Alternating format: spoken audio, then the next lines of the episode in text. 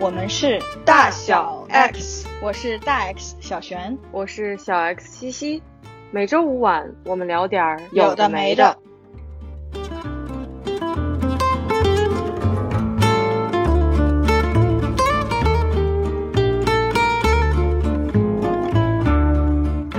我跟你说，璇儿，我最近遇到了一个让我自己之前没意识过，我会在这个问题上特别排斥。就是我前段时间不是去露营嘛，当时我们是其实有一个十几个人的一个局，然后我们大家可能一路有人卡铺一起嘛。我们当时是同一个车上有一个姑娘，我们两个坐在后面，我们两个是第一次见。就是那个姑娘是一个体制内的工作，就聊的很多都是关于，比如说你之前的感情经历啊，怎么遇到合适的男生啊，你怎么看和男生相处？可以想象这种对话。是的，我其实，在聊这些问题的时候，其实对我来说不疼不痒的也还 OK。就是我一开始没有特别排斥，直到后来，就是我们回来的时候还是一辆车，然后他突然问到我一个问题，是可能之前我提了一下，就是我有一段非常。就时间非常久的感情，然后那段感情对我的影响特别大。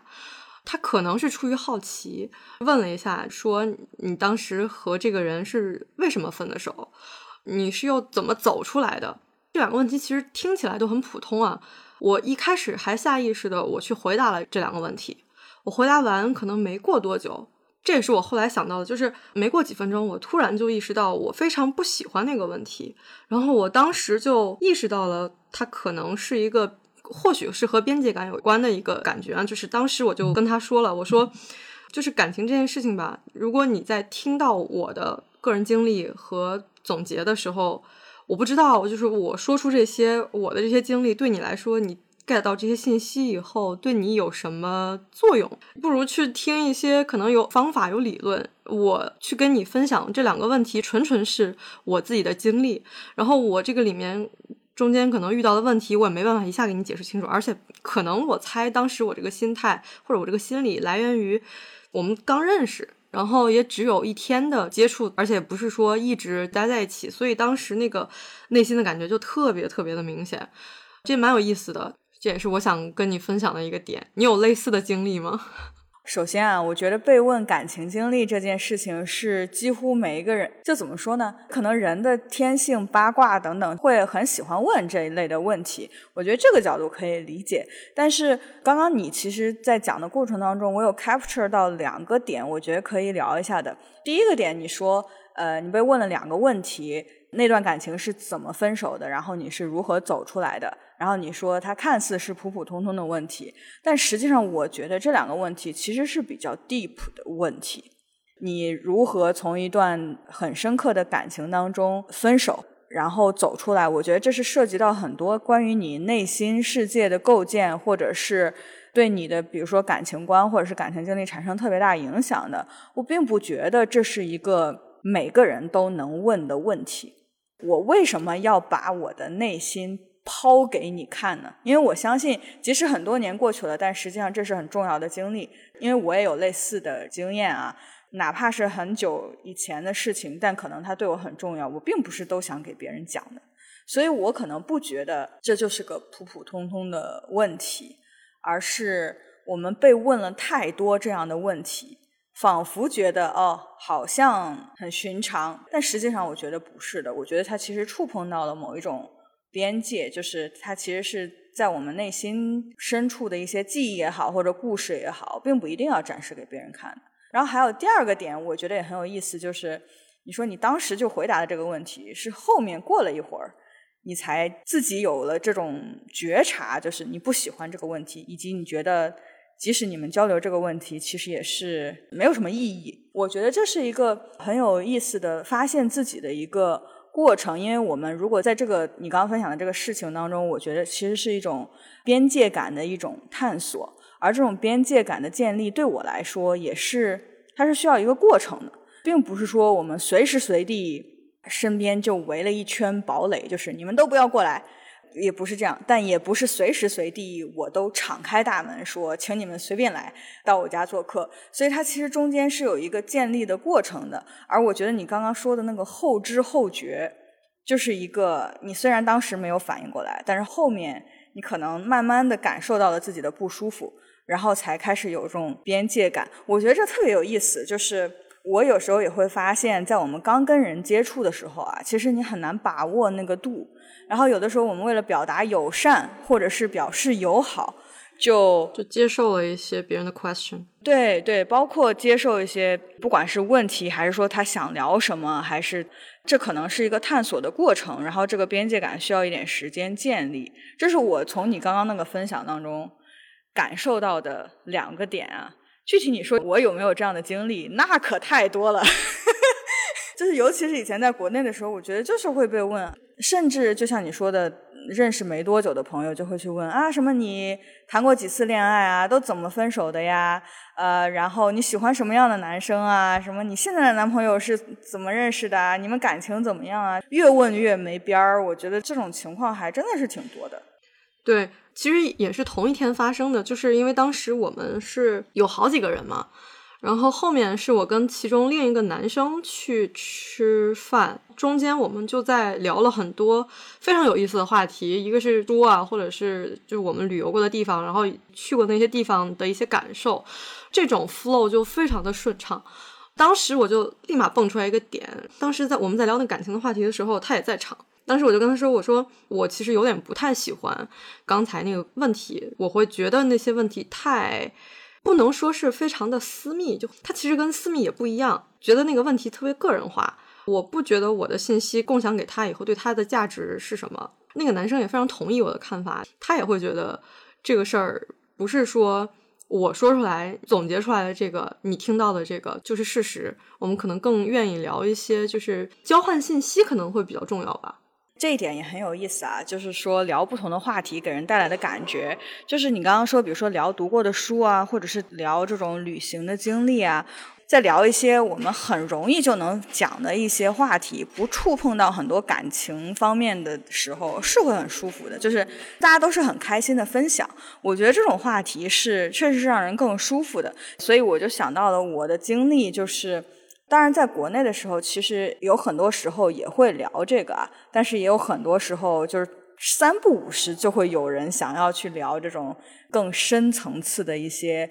经历或者是想法也好。我个人感觉，我在美国这边就这两年，我感受到的是，大部分人是有这个意识，不要主动的去 cue 别人，让他去讲自己比较 deep 的一些故事。如果他自己主动讲，那我会愿意去听，或者反过来也是啊。就比如说，如果我自己主动 Q，他们并不是说，哎呀，我们不要讨论这个，而是他们也会很想要听我的分享，或者是我们可以讨论。但如果我没有主动 Q 一些很深的，比如说我的感情经历，或者是比如说我家庭啊、小时候的一些经历啊，就是类似比如说和家人的关系啊等等，就类似这种比较个人的、比较底层的这种，我没有被人主动问到过。我主动 Q 过，所以我有的时候会跟别人聊，但是不会有人突然就冒出来说啊，我们聊聊这个，就是来你来讲讲什么什么，展开说说。对对对对对对对，我没有经历过这个，我觉得是这边的人会有一个，大家还是有这么一种边界感的意识的。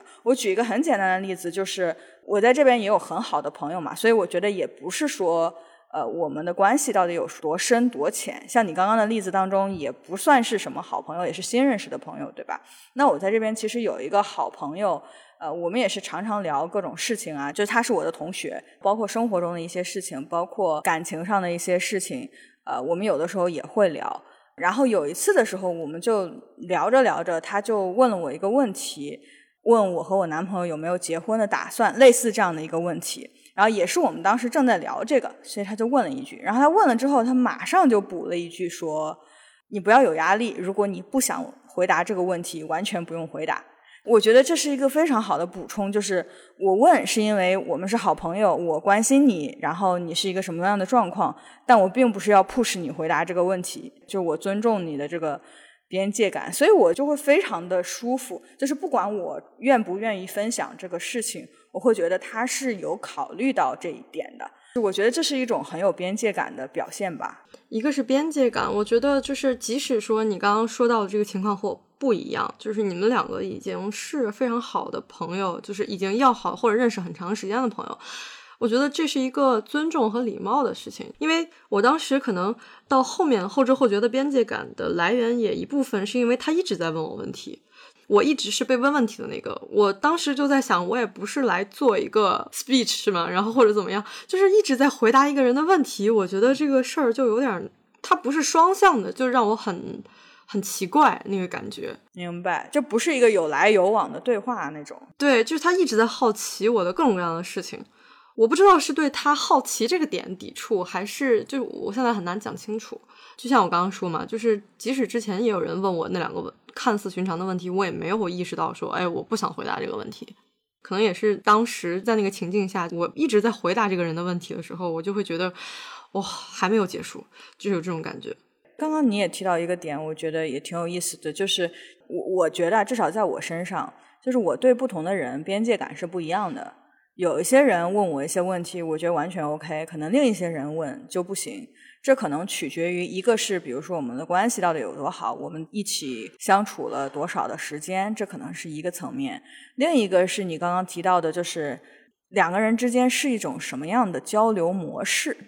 这个可能也很重要。如果是比如说一方比较 push，就是不是一个呃像我们刚刚讲的有来有回的这样的一个对话的模式的话。那其实有的时候可能就不愿意讲了，就是为什么我要讲这些给你听呢？如果我们是在一个互相分享的状态，可能还会好一些。那我们就是分享人生经历啊，然后互相了解啊。但是我觉得这种单向的分享，就可能就会有点不舒服了。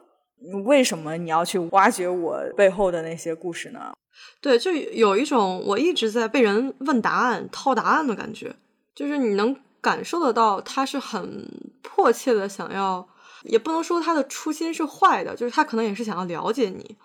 但是就会让我觉得慢慢就会越来越失去耐心，尤其到最后，我可能就直接就已经，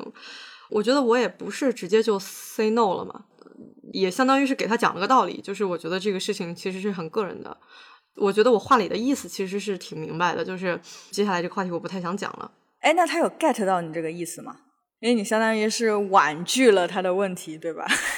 嗯，就因为后来我开始就和别人聊天了嘛，就是一相相当于算是一个封闭的空间，里面有四个人存在。这个天儿其实相相当于我回答完问题，我就已经开始逃离到别的话题了。但是后来啊，我们就回来以后，微信上有聊天的时候，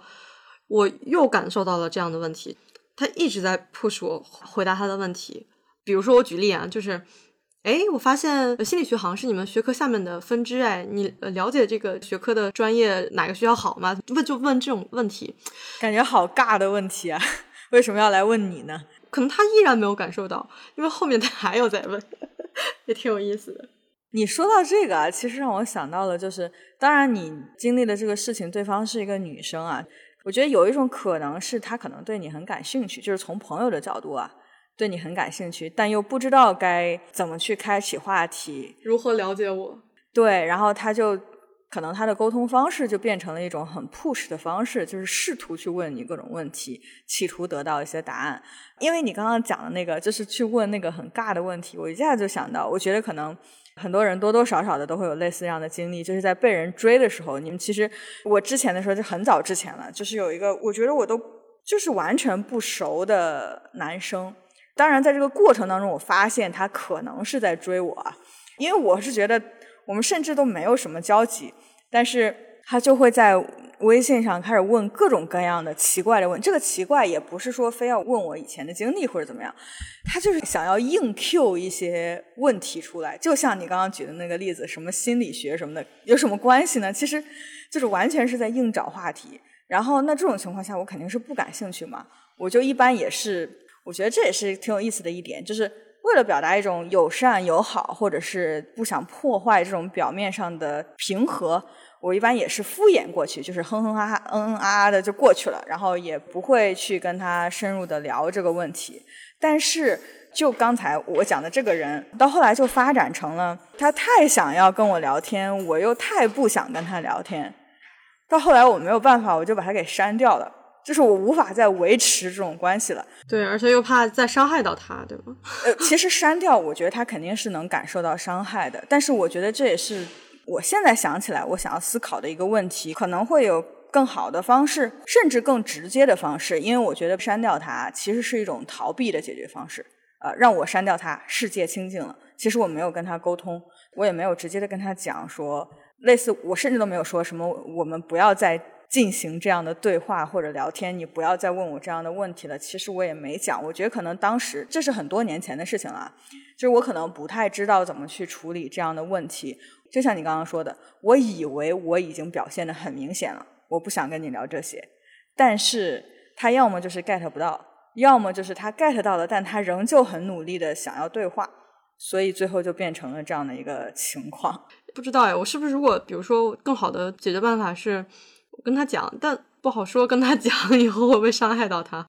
但我会觉得就有些连接啊，当然可能这是因为我对人际关系比较佛系，就是我觉得有一些连接是没有办法强行建立的。人与人之间关系的发展，它是需要契机，或者是需要一些，就是比如说一起做的事情或者怎么样，你们共同有喜欢的事儿。对，我觉得是在一定程度上是机缘巧合才能发展一段关系，不管这个关系是。朋友啊，或者是恋人关系等等也好，就是其实中间都需要很多机会的，所以去硬 Q 这个关系是很难的，就是没话找话也太难了吧。然后我觉得刚刚就是这里面有一个点是，可能我们聊到这里已经不是纯粹的就是关于边界感这件事情了，但是我觉得可以呃想要分享或者是一个体验是，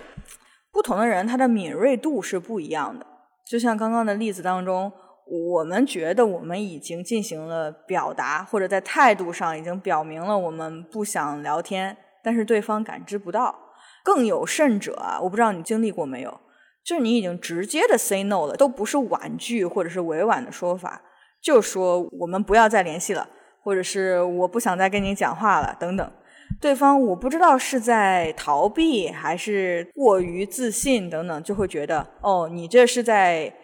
欲拒还迎，或者是呃，你肯定是违心的，怎么怎么样，然后还硬要去进行这样的，就感觉他听不懂，就是我已经说了不了，但他听不懂，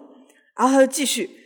我觉得这种情况就属于是极度不敏锐的。我觉得我经历的大部分人其实是可以听出话外之音的。那即使是稍微迟钝一点的，在我表达了之后，那就结束了。我觉得绝大部分情况是这样的。但确实是有人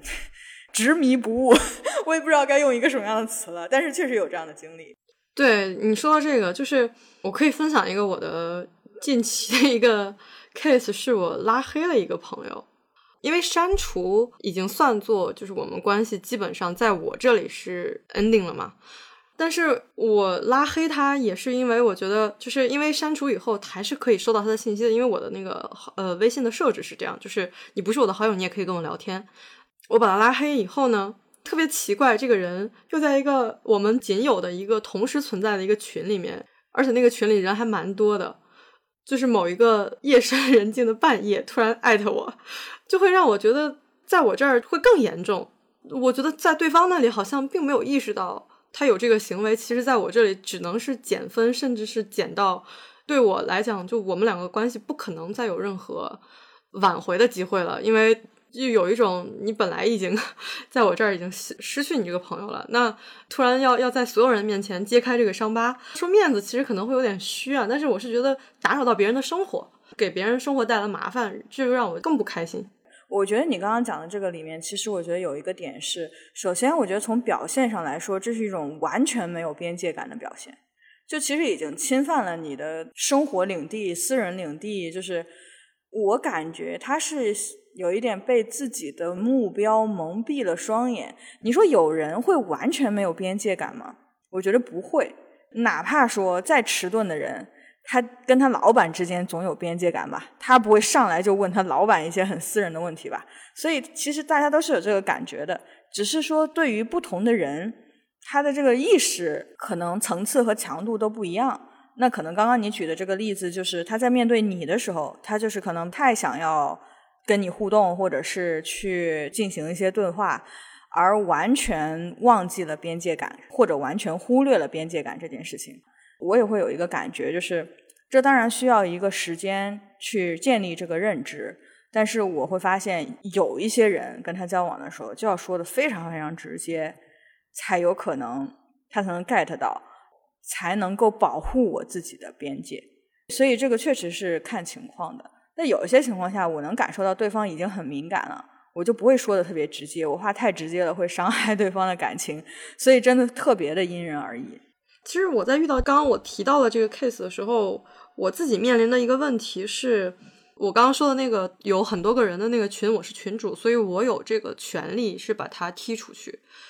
但是我踢他出去的时候，当时是其实是内心毫无波澜的，就是也没有生气。就我内心就没有生气这个点，让我有点，在我内心其实是我困惑了一下的，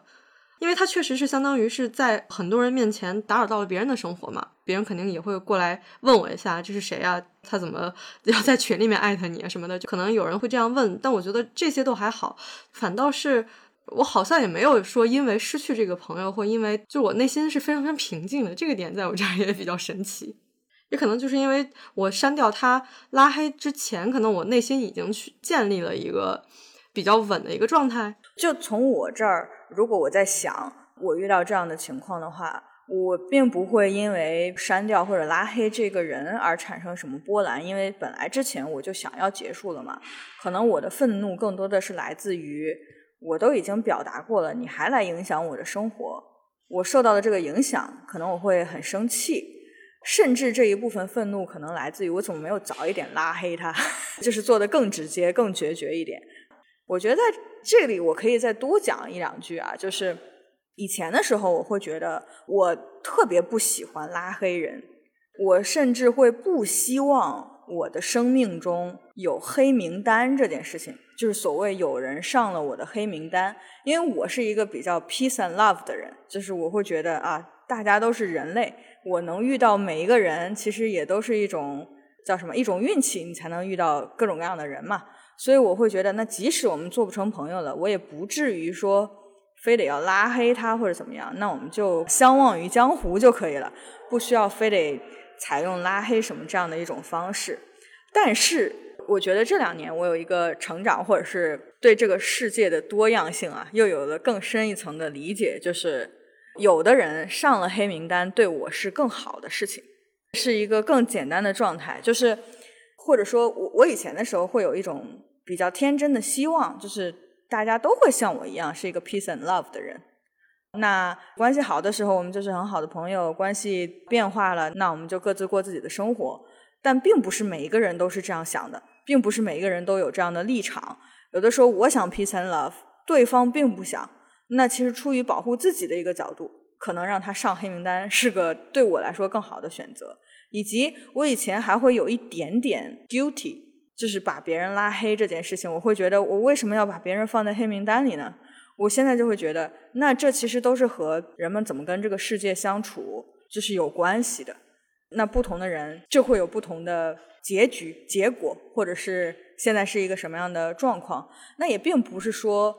我就一定是个好的方式，或者是是对方的不好，可能就是我们俩无法处得来。那对我们来说，这个关系继续存在，哪怕是躺在好友列表里，可能都不是一个最好的选项。所以，我现在对于拉黑这件事情的理解也也有一些变化吧。就以前我对他的想法是非常的负面的，我觉得至于吗？就是拉黑别人。我现在有时候觉得，那这只是一种关系，就有的关系可以躺在那儿不发展不动，有的关系可能你就是得把它关到黑箱。刚刚我们提到这个，所以我就分享一下。我对这件事情的理解的一个变化，想到了一个点，是你刚刚在说到，就是你对一些即使说是躺在那儿安静的这些关系，是一个 peace and love 的感觉。我在想说，其实有时候边界感，看和这个人关系的边界感的那个临界值，有时候是在这个人情绪极度失控的情况下，比如说他没有像你刚刚提到他的那个目标或者目的性没有那么强的时候，这个人平时可能就是一个。我们就讲是个正常人吧，但是一旦到了他的情绪的极端的那个时候，你就好像是不认识这个人，就完全面目全非，也很难讲你这个时候的边界感和这个人还是个正常人的时候，你跟他接触的时候的边界感，其实也是我觉得还是跨了挺大一步的，在我这儿啊。我觉得，如果你是一个可以 control 你自己的时候，那我们正常对话，我们讲道理。那你现在是一个失控的状态，我没办法跟你讲道理。我可能多说一句，我都会觉得 不是说不好，就是我可能就觉得没有，也无异于我们接下来把关系能变好，也不可能。对我特别认同你这一点。关于你说情绪失控这件事情啊，我觉得首先对我来说，可能交朋友有一个 deal breaker，就是他能不能至少在一定程度上控制自己的情绪。每个人其实都是会有情绪的，我觉得这和敏感不敏感，就比如说我自认为我自己是一个不太敏感的人，但我也会有一些情况是我有非常强烈的情绪，那总有一些事情会让我产生情绪。我觉得我会非常的在意，尤其在交朋友的时候，我会非常的在意一个人在有很多情绪的时候，如何控制自己的行为。情绪其实是很难控制的，那他有情绪，那就得让他有嘛，这是人类的一个基本的 情况。但是你在情绪爆发的时候，怎么去控制自己的行为，这是我的一个很大的、我很看重的一个点吧。这也是我对自己要求比较高的一点。我是当然允许接受或者说接纳那个有情绪的自己，但是我几乎不允许自己在情绪失控的情况下。做出我在没情绪的时候不会做的事情，哪怕是比如说说出一些比较伤人的话，比如说谈恋爱吵架的时候，你有时候会特别上头，对吧？然后特别生气，但是在这种情况下，我会很努力的控制，不要讲我不想讲的话，就是平时我不想讲的话，这是我对我自己会给自己也很高的要求，哪怕我这个时候。我就是去感受我的情绪，我不做事情，我也不说话，我可能会哭，我可能会流泪，我可能会去排泄自己的这种情绪，去处理这个情绪，但是我会非常的控制自己的行为。那同样的，我在交朋友的时候，当然我不会像对我自己这样，就是那么严格的看别人啊。但是如果是那种，比如说在情绪下，他完全不能控制自己，就是完全被情绪带着走，然后行为不受控，然后说一些非常奇怪的话，或者做一些非常奇怪的事情。我会觉得我很难跟这样的人交朋友，这可能已经是刚刚和你那个有一点不一样的角度了啊。你讲的是说在情绪平静的状态下和情绪爆发的状态下，这个边界感不一样。可能对我来说，如果我的朋友或者身边的人也好，他在情绪爆发的情况下完全没法控制自己，我可能就很难跟他建立更深入的关系了。这是我对于。这件事情的理解，我也很能 get 到你说的，就是当别人情绪爆发，说一些奇怪的话的时候，我是理都不想理的这种情况。这可能听上去有点冷酷啊，但是真的，这是我可能是如果去剖析我自己内心的话，我觉得可能是我对于那种特别炸裂式的、爆炸式的那种情绪是有一点点恐惧感的。可能我不喜欢那样的情绪，哪怕它是在别人的身上，所以我会尽量的躲着这种情绪。这是我的一点分享吧，关于这个角度。回到边界感，或者就是我们刚刚已经提到了，就是有直接的 say no，还有就是我们可能暗示了对方，然后对方可能看不出来，或者是说他对方有意识，呃，或者就是还是需要我们去进一步说，我们直接去 say no。我其实有一个点是，我发现我之前是不太好意思拒绝别人的人。就会去做一些违心的决定吧，但是当时可能会觉得，嗯，没关系，因为可能也是那个时候自我意识没有那么强，就是觉得迁就他人我是可以接受的。而且一般我们在说迁就他人的时候，那这个他人可能也需要去定义一下，他到底是和我的关系是什么样嘛？他到底是朋友，朋友也分很多，普通朋友，然后还有亲密，就是非常呃 close 的那种。闺蜜啊，或者是说呃异性朋友也 OK，就是之前我会就真的是很不好意思 say no，别人提的要求我都会，我不能说非常热情的接受，但是基本上最后都会答应对方。你有出现过这样的情况吗？我觉得我也会有类似的情况，是指我至少会去看我是否足够在意这个事情，如果不太在意。我会希望能够尽量配合对方，如果对方更在意的话，呃，这种情况当然我可能讲的是相对我比较在意的，比如说朋友啊、家人啊，或者是恋人啊等等这样的关系当中。当然这非常的因人而异。就是我的个人情况是，其实有很多事情我不太在意，我也没有一个比较强烈的 preference，就是我一定要这样或者我一定要那样。在这种情况下，在我有很强烈的 preference 的这种情况下，我是对方不管是谁，我都会很强调自己的想法。我有注意到自己这一点，就是我真正在意的一些事情，我会特别的强调我自己是怎么想的。我就是想要这个。有的时候，我甚至可能觉得自己有点太 aggressive，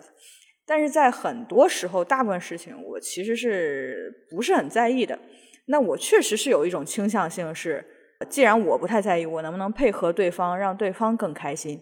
所以你说的那个不去 say no 这个情况，我会发生，但我可能不是出于一种不好意思而去不说 no，而是出于一种我不在意，所以我不说 no。比如说，如果是我自己做决定的话，也许我不去做这个事情。但是其实我也没那么在意，所以如果对方想做，那我就说好呀，那我们就做这个吧。我我可能还要再仔细想一下，至少目前你问我这个问题，我判断的话，我不是出于一种不好意思。然后我还有一个想法，就是当你是出于不好意思去 say no 的时候，那可能其实你的心里还是会倾向于另一种答案的，对吧？就是你可能虽然当时配合了，其实你有另一种倾向性。那你会是之后再去。重新讨论这个事情，或者我们再通俗一点讲，再去找补这个事情，去表达说，其实我是不愿意的，或者是怎么样的，还是说这个事情就过去了？我也能 get 到有一种情况是，你可能当时还没想清楚，然后就觉得说好吧，就是相当于 say yes，但是后来可能随着事情的发展，你会发现，哎，这个事情其实我不太能接受，然后但是你又错过了那个第一个 say no 的机会。那有的时候可能你就得你再去找一个 say no 的这样的一个合适的时间或者是机会，可能就会更难。这种情况下，可能有的时候就需要想办法才能去表达自己。那在有一些事情上，可能也就让它过去了。虽然它不是你最想要的一个选择，但也只能让它过去了。我觉得有时候可能也会有这样的情况。我还想到一个点是，就是我之前。也不光是不好意思 say no，也取决于可能当时想法不够独，就是有一段时间想法不够独立，然后会有很多纠结的时间。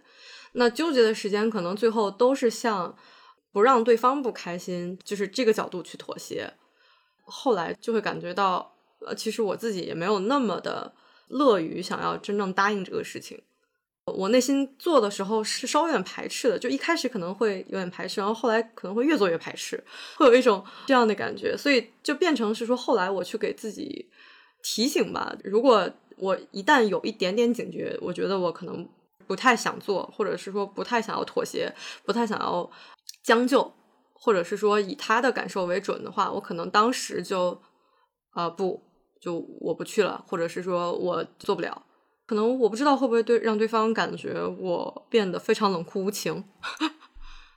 嗯，就没有考虑到对方的心情之类的。我理解你的这种处理方式，当然它可能是比较安全的。这件事情上，我其实有两个想法啊，就是第一个是，不管我们一开始说了 yes 还是说了 no，我们后面还有没有去推翻这个答案的机会？就因为想法是会变的。我们会不会不好意思去推翻我们之前说过的答案？对我来说，这个方面是会不好意思的。我已经说过的话，或者我已经表达过的，我现在想要推翻我以前说过的话，或者我 promise 的事情，然后去重新给一个答案，在这件事情上，我会不好意思。我会觉得我都说过了，那我应该 keep my promise，或者说至少是 be consistent。那那这就是我的决定嘛。我觉得是这样，我觉得这方面我男朋友有一个我觉得还不错的 approach，就是他有时候也会，比如说被问到一些问题之类的，他当时可能也不是很清楚自己到底是怎么想的，他会说我能不能想一想，然后晚一点给你答复。就是我觉得这是一种习惯，当被遇到一个我们还没怎么想清楚的一个问题的时候，就比如说很多时候我们可能顺势就说好啊。但是他不会顺势说好啊，他会顺势说，我能不能想一想，晚一点再答复你。这其实是个蛮有效的，就是其实就是我们不用有一些事情是不用当下立即，都给双方空间。对对对对对，就不用马上给答案。其实就是你这样说的时候，绝大部分情况下对方是会接受的，还是一个值得学习的方法吧。我觉得在你刚刚讲到这个的时候，我想到了这一点。是是，就是像你刚刚说的，就有时候当时的决定后面是会后悔的，也不好说。你后面的那个时间点就想清楚了，但是是和之前不一样嘛？不一样的时候，你还是会反思或者咀嚼一下，觉得当时确实是答应的太快了，或者是说给的太直接了，或者拒绝的太快了，就是都有可能。对，这个方法很好。对，我觉得可以去调整，让自己去适应这样的一种。表达方式吧，因为我感觉啊，不知道是从文化上还是性格上，我其实倾向于快一点给对方一个答复。我觉得这是一种，我不知道这是一种有效率的体现，还是说我很尊重你的问题，我快一点给你一个答复。我现在没有想清楚我心里的动机是什么，我为什么想要给对方一个比较快的答复？但我确实有这样的倾向性。但其实我现在回过头来想。那我说，我想一下，晚点给你答复，其实也是一种尊重你的问题的表现。就是我不是随便给你一个答复，而是我确实想了，然后给你一个答复。所以可能这是也是需要去适应的一种方式。我很多时候也确实也就是，反正我也不 care，然后我就顺应你。确实会有这样的情况出现，然后可能就在这种情况下训练自己去 pause 一下，去。暂停一下，可以去想一想。我觉得可能这是，也可能需要练习。我不知道，我还没有试过，下次可以试试。对，嗯，顺着刚才说，就是比如说不好意思 say no 和我现在可以 say no 这个过程，有时候尤其是近期，其实我对自己反复观察，或者是说反复推想的，也是举个例子啊，比如说，呃，我们。最近经常的活动都是很多人一起出来嘛，就是一起出行，或者是说一起呃出动。那人多势必会遇到一个问题，是有人迟到，然后有人不赶时间，就是时间观念没有那么强嘛。之前我还是会有一种，大家还是以集体为重，他迟到也就迟到了或怎么样。然后我会慢慢发现，我会更意识到自己的这个内心想法的一个觉醒，就是。如果我后面有非常急迫的事情，或者是说重要的事情的话，我会直接讲出来，我不等了，然后我要走了。对，而且也不会为我做这个决定再去跟他多做一些解释啊，就为了维护我们的关系再去多做一些解释，我觉得没有必要，因为我觉得我确实是有事情等你花的这个时间，我觉得有点被浪费掉了。哦，我很认同你这一点，我觉得这可能本质上是一种不同文化当中对于时间观念的。理解不同，我感觉至少我的感受啊，就是我在美国的感受是，大家还都是蛮守时的。如果不守时，这其实是一个比较严重的问题。这个严重不是说就是很差或者怎么样，而是说你迟到了就是迟到了，它就是一个事实。那我完全不需要为不等你或者说 cancel 这个 appointment 去解释什么。然后，并且你也完全可以有理由说，哦，那我下一个时间我有什么，我有什么事情？对不起，我没有时间 for you。我们约好的时间你没来，那这件事情就过去了，我也没有办法，对吧？是你不守时。我觉得这是我感受到的这边的文化，对我来说这很适用啊，但我并不觉得这永远是对的。这也是看每个人的适应性，像。因为我也遇到很多来自其他国家的人嘛，我已经听过不止，我都不知道几遍这样的故事。就是在南美，就是在一些拉美国家，在他们的文化当中，时间观念是非常非常弱的，而且大家也都非常适应和习惯这样的一种状态。我也有美国同学跟我讲过，就比如说他去巴西呃出差什么的，然后如果你想约一个人吃饭。然后你大概可以在约的那个时间一个小时之后出门，然后大家可能会差不多同一时间到，就是他们的时间会，就是会晚那么长时间。那你说在这样的一种文化环境下，我们一定要要求说，我们就是得守时，可能那也是一个相对比较就很难做到的一个要求吧。所以那后来他就只能去适应这种。那如果是你想要在这个时间，那你。约的时候就提前约一个小时，那可能可以落到一个你想要的这样的一个时间里面。还是说，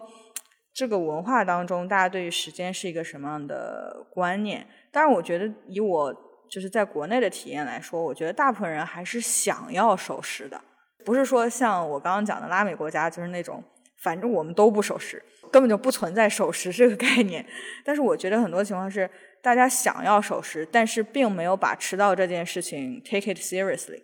所以我觉得，如果你觉得这个事情重要，然后去讲出来，我觉得 totally make sense。那既然大家约时间，并且想要守时，那就我们就尊重这个预约嘛，相当于是。对，假设说出现了一个情况是没有办法准点赶到，因为有时候交通情况你没有办法控制嘛，有个事故啊，或者是中间遇到了一些突发的情况，然后一般我通常是会给到对方一些比较确定的信号，比如说是啊，我如果耽误了的话，我会迟到大概几分钟，让你有一个安排，就是你可以去安排你。这中间你有个准备，有个预期，呃，我现在就有时候会，就比如说在做一些事情的时候，会单独行动的原因，也是因为我不太喜欢就是等来等去的。对方如果在我这儿可能一开始就有一个预判，是他可能不是一个特别能在时间这个事情上给我很大确定性的人的话，我可能就不太会想要经常跟他见面。我觉得这也是一种。我们管理自己生活的一种方式，我的时间是基本上是按小时来管理的，就是我几点要做什么事情，然后大概花多长时间，都是以小时为单位去安排的。比如说错个五分钟什么之类，这种我是可以接受的。但是如果影响到了我对于小时的安排，那其实是会打乱我的生活的。在这种情况下，我就会比较不爽吧，并且也会比较坚决的，就是那就没办法了，那就算了。就大概是这样，所以我会觉得，一个是跟文化有关，一个是跟嗯我们对自己生活的期待有关。就是我会比较希望自己是好好在利用自己的时间，管理自己的生活的，所以我也不希望会有很多打乱我的节奏或者打破我的安排的这样的事情出现。所以，像你刚刚讲的，像那种我们大概判断他经常不守时的人，那对我来说就是一个生活中很不确定的因素，可能我也会想要排除他。对，其实我们现在在讨论的，相当于把边界感 narrow down 到时间边界嘛。至少现阶段对我来说还是挺重要的，就是我会不断的去想这个问题，而且就是也是去加强自己。意识到，或者是警觉，如果自己在这个事情上非常不舒服的话，我要怎么做？就是我有时候会自己经常想这个事儿，所以，嗯，时间边界现在对我来说有时候还是挺重要的。就无论对方是谁，就好比是我父母，现在有时候我也会很注意，会跟他们说。这我不知道这样好不好哎，这样会不会显得太讲究效率，而放弃掉一些温情的东西？就有时候我也会有这样的思考。当然，我的情况可能是因为，就比如说，如果讲到跟父母的话。因为我们现在离得太远了，所以我们比较难特别 flexible。因为我们的生活太不一样了，然后时间也不一样，位置也不一样，一切都不一样。那如果不去，比如说约定个什么时间等等，那我可能要花很多时间在等啊。就哪怕是我们想要在微信里进行一段对话。其实我并不知道那边在发生什么，他也不知道我在这边发生什么。我妈常常不知道我这边几点，然后 他会在夜里问我吃了吗，或者是什么之类的这种问题。这只是个很小的事情，就是说我们之间生活上的这种距离是很远很远的，所以很难 flexible。但是举另一个例子，就比如说我和我男朋友，那生活上的距离是非常非常近的，那其实很多事情也只能 flexible。如果你都给定死了，我们今天必须十二点半吃饭，那你说万一有个什么事儿呢？有一些生活上的事情就很难去定的很死了，所以还是要留一些空间。但是比如说，如果要占我们大块时间的事情，比如说我们今天想去看个电影，或者是类似出门有一个什么事情的话，我还是会尽量把这个时间约定好。就是即使我们生活在一起，那我们也会有自己其他的安排。对我来说，还是一种管理生活的方式吧。那我们这样进行管理，也不代表说我们之间就没有那种感情的 flow 了，太冷冰冰了。其实我的感受不是这样的。我觉得其实是能让我更好的去管理自己的生活，朝着一个我比较希望的状态去发展。对，因为我觉得现在边界感其实特别重要的一点，就尤其是不好说我这是多久了，这算是近期我很就感受非常深的一个点。就是时间的边界这个事情，就在我这儿，我觉得是很清晰的，但是在有些朋友那儿是非常不清晰的。所以有时候我会朋友要约，比如说约饭或者约什么局的话，我有时候会就直接就直接拒绝。当然，其实我觉得我们也是可以理解，就是每个人管理生活的方式不一样嘛。我们有这样的时间边界，是因为我们整个生活都是在这样的架构之上的。那可能有的人并不是这样去生活的，他可能就是在一个相对比较随意的 flow 里面，也没有那么在意时间，呃，怎么管理时间。那其实那是他的生活选择，那只不过是在时间上有交集的时候，可能会影响到我们的管理。所以可能有的时候去，我自己没有这样做过，但是说到这里，我突然想到。我在上学的时候，大概去年的时候吧，就是有一个例子，我突然想到，我觉得可以分享一下。我们当时有一个三个人的小组，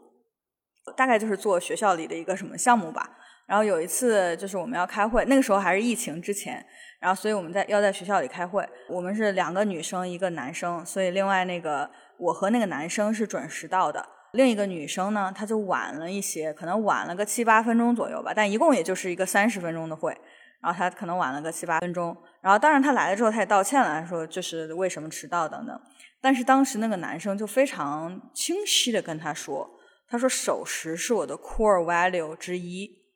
我会很希望我的生活以及我身边的人是能够守时的。就他讲的很清楚，他也不是说去指责对方为什么要迟到，他只是在分享说这是我的一个核心的一个价值，对我来说，我希望让你知道。那对方那个女生其实也很接接受，她说：“哦，我知道的，我以后就就至少她表达的说她接收到了这个信息，然后以后也尽量不迟到了。”难道她就会去，或者说，如果她不是这样去管理自己生活的话，那其实她自己的生活轨迹不太会需要变化的。但至少她以后再和这个男生有什么 meeting 啊或者什么之类的时候，她至少会记得这个男生他是很在意这件事情的，那他会尽量去遵守。所以可能有的时候讲清楚也挺有帮助的吧。嗯，我觉得你给了我一个好的 input。就像我刚刚说，如果我觉得，就比如说时间守时的这个事情上，如果我感觉到对方不是这样的话，我可能也没有讲出来。我觉得那个事情很重要。如果讲出来的话，也保不定对方就可以接受呢，对吧？对啊，对啊，不接受再说，对吧？接受了就皆大欢喜。我们今天聊差不多了吗？那我们这期就先这样，下期见。